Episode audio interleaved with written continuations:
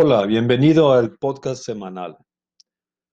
¿Cómo obtener mejor calidad de créditos y financiamiento a través del gobierno corporativo? Las instituciones bancarias y financieras, así como inversionistas y proveedores, toman un riesgo al prestarle dinero o darle crédito a sus clientes y tienen que evaluar la posibilidad de que no cobren en tiempo y forma. En base a ese riesgo, se les otorga condiciones de pago y límite de crédito y además se calcula la tasa de riesgo para incluirlo en la tasa de interés. A mayor riesgo, las condiciones de crédito serán desfavorables, como por ejemplo menor plazo para pagar el principal, más garantías reales, avales adicionales y sobre todo mayores la tasa de interés que cobrará.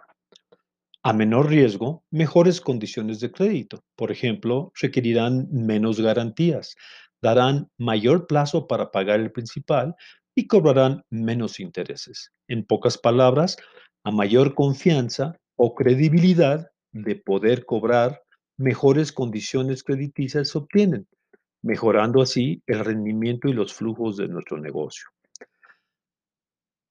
Así los empresarios y el CFO de la empresa se preguntan, ¿cómo les puedo dar mayor confianza a mis acreedores de que les voy a, pagar? ¿Qué y cómo analizará mi proveedor a nuestra empresa? La institución que nos brindará ese crédito servirá para crecer más rápido el negocio y tener mayor retorno sobre inversión sin hipotecar el futuro de la riesgo y ponerlo en riesgo.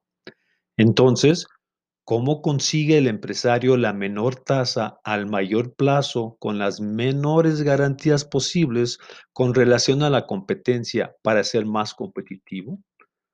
Como todo empresario sabe, un buen apalancamiento de las empresas es muy sano cuando está en equilibrio y sobre todo que tengan condiciones de crédito razonables en cuanto a forma y costo comparado contra la competencia. El primer punto que revisarán las instituciones financieras es la fuente de repago. Si las ventas y los flujos son crecientes y predecibles, la frecuencia de cobranza o los días de cartera son razonables. ¿Cuántos clientes nuevos y cuántos que ya tengan antigüedad comprándole a la empresa? ¿Y qué porcentaje de, de los clientes son morosos? Cuántos productos diferentes vende el negocio y de esos qué porcentajes son recién lanzados y qué márgenes tienen en promedio. El segundo punto que revisará el acreedor es el manejo de sus flujos, esto es el capital de trabajo, los días de la operación. Comparará los días de cartera contra la industria, así como los días de inventarios y días de cuentas por pagar. A medida que los días del ciclo de operación tienden a cero, mejor es el manejo del dinero y existirá una buena planeación de producción y de compras. El tercer punto a analizar es calcular qué tan apalancada está la empresa con relación a su capital social y contable, entre otros indicadores, indicadores financieros tradicionales. Ahora bien, ¿Por qué la competencia puede conseguir mejores condiciones de crédito si los indicadores a los nuestros son similares? La respuesta radica en la administración, en el back office, en resumen, en el gobierno corporativo o la gobernanza de la empresa. Las instituciones financieras se preguntarán, ¿las decisiones son autoritarias o son consensuadas? ¿Las toma una sola persona o las toma un comité interno? ¿O existe un consejo de administración bien organizada y profesional? A las instituciones financieras y bancarias, así como a los proveedores y acreedores en general, se sienten más confortables cuando una empresa no depende de una sola persona y que exista una buena gobernanza. Pero ¿en qué consiste tener un buen gobierno corporativo? ¿Qué evalúan las instituciones crediticias para determinar si es buena o mala la administración de la empresa? ¿No es suficiente tener ventas crecientes, buen manejo del capital de trabajo y utilidades? La respuesta es no siempre. Los inversionistas, las instituciones financieras y bancarias, así como los proveedores y acreedoras, buscan tener una relación de largo plazo con sus clientes si todo se basa en una sola persona o no hay congruencia en las decisiones y no hay transparencia en la información financiera, puede generar mayor incertidumbre de lo habitual y esto genera desconfianza, ya sea porque si algo le pasa a esa persona clave o no hay un plan de sucesión, la empresa puede caer en insolvencia o cambiar la misión y visión generando un cambio negativo en el rumbo que el negocio podría ir. Entonces, ¿qué hacer? ¿Cómo darle confianza a los inversionistas y acreedores? Que no habrá una interrupción negativa en el futuro de la empresa.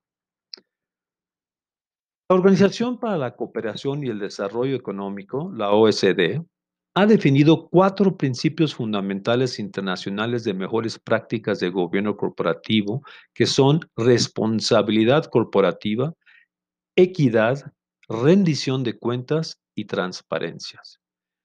Existen cinco pilares que sostienen el gobierno corporativo. Se deben de evaluar esos pilares para saber si están sólidos o débiles. Hoy platicaremos en qué consisten esos cinco pilares y en los próximos podcasts haremos comentarios más profundos de cada pilar, cómo implementarlo y cómo asegurar una buena evaluación. Pilar número uno es la formalización del marco del gobierno corporativo. Aquí se ven que existen protocolos familiares por escrito y acordados. Se analizan los manuales, las políticas y la documentación de los procedimientos que tiene la organización.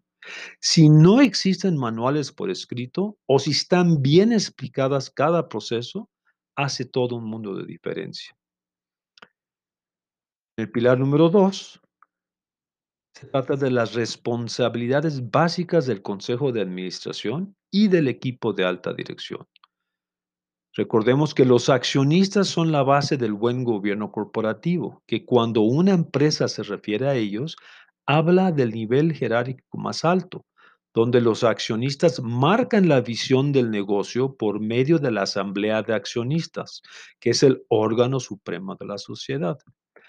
El Consejo de Administración se asegura de que existan las líneas estratégicas y éste se apoya en los comités de auditoría, prácticas societarias y otros comités más como el de recursos humanos y tecnología para validar y supervisar su cumplimiento con la adecuada gestión por parte de la alta dirección. Se busca que exista claridad e inducción en los roles, que haya una composición y proporción del consejo de administración. Esto es, que existan consejeros independientes, consejeros relacionados y consejeros patrimoniales dentro del consejo de administración. Que se haga una evaluación del desempeño, remuneración y reconocimiento de los altos directivos. Se analiza la frecuencia de las juntas de consejo y de los comités adicionales. Se analiza si existe un plan de sucesión del equipo de alta dirección. Se determina la evaluación y gestión de riesgos, así como los planes de contingencia y la mitigación de los posibles riesgos. En el pilar número 3 están los derechos de los accionistas, principalmente de los minoristas. En el pilar número 4, las prácticas de auditoría, la transparencia y divulgación de la información financiera. En el pilar número 5, el reconocimiento de las partes interesadas, esto es, los stakeholders. Como vemos, hoy en día en particular, ante el nuevo entorno económico y de salud de la población, nuevos modelos de negocio están surgiendo todos los días, así como también todos los días están cerrando negocios existentes. Es por eso que existen buenas prácticas de gobierno corporativo que ayudarán a no solo mantener la empresa viviendo, sino que pueda implementar con mayor certidumbre al nuevo entorno económico y crecer exponencialmente. Hacerse una autoevaluación o solicitar una evaluación de una firma profesional hace sentido. Es muy importante el perfil de los consejeros que forman el Consejo de Administración y sus comités, ya que su experiencia, su capacidad y su prestigio profesional serán fundamentales. Los consejeros profesionales independientes deberán ser personas con experiencia internacional, que hayan vivido el mundo corporativo y que hayan elaborado e implementado planes estratégicos. Idealmente que hayan estado en posiciones ejecutivas en crisis anteriores como las del 82, 85, 87, 95 y 2009. Todas han sido diferentes y hubo soluciones diferentes. No tendrán miedo a recomendar y apoyar cambios en los modelos de negocios que se requieran, dando sus experiencias de lo que hay que cuidar en el camino. Deben obviamente de estar actualizados en la industria en que serán consejeros. En conclusión, para mejorar la rentabilidad de la empresa, hay que asegurar tener un modelo de negocio dinámico, optimizar flujos de acuerdo a ese modelo, asegurar que el ciclo de operación sea óptimo, idealmente mejor que la competencia, tener líneas de crédito bueno, bonito y baratos para apoyar el modelo de negocio y asegurar que la gobernanza de la empresa esté a la altura de las empresas que cotizan en bolsa tanto en México, Latinoamérica y en el mundo económico avanzado como son los países de la OECD, que México forma parte. En los próximos podcasts explicaremos con más detalle los cinco pilares que acabamos de mencionar, entre otros conceptos. También daremos tips y recomendaciones de cómo implementar un buen gobierno corporativo en sus empresas. Les deseo que tengan mucho éxito en sus negocios y en este nuevo entorno económico mundial y la implantación de un gobierno corporativo con las mejores prácticas internacionales. Hasta la próxima, amigos.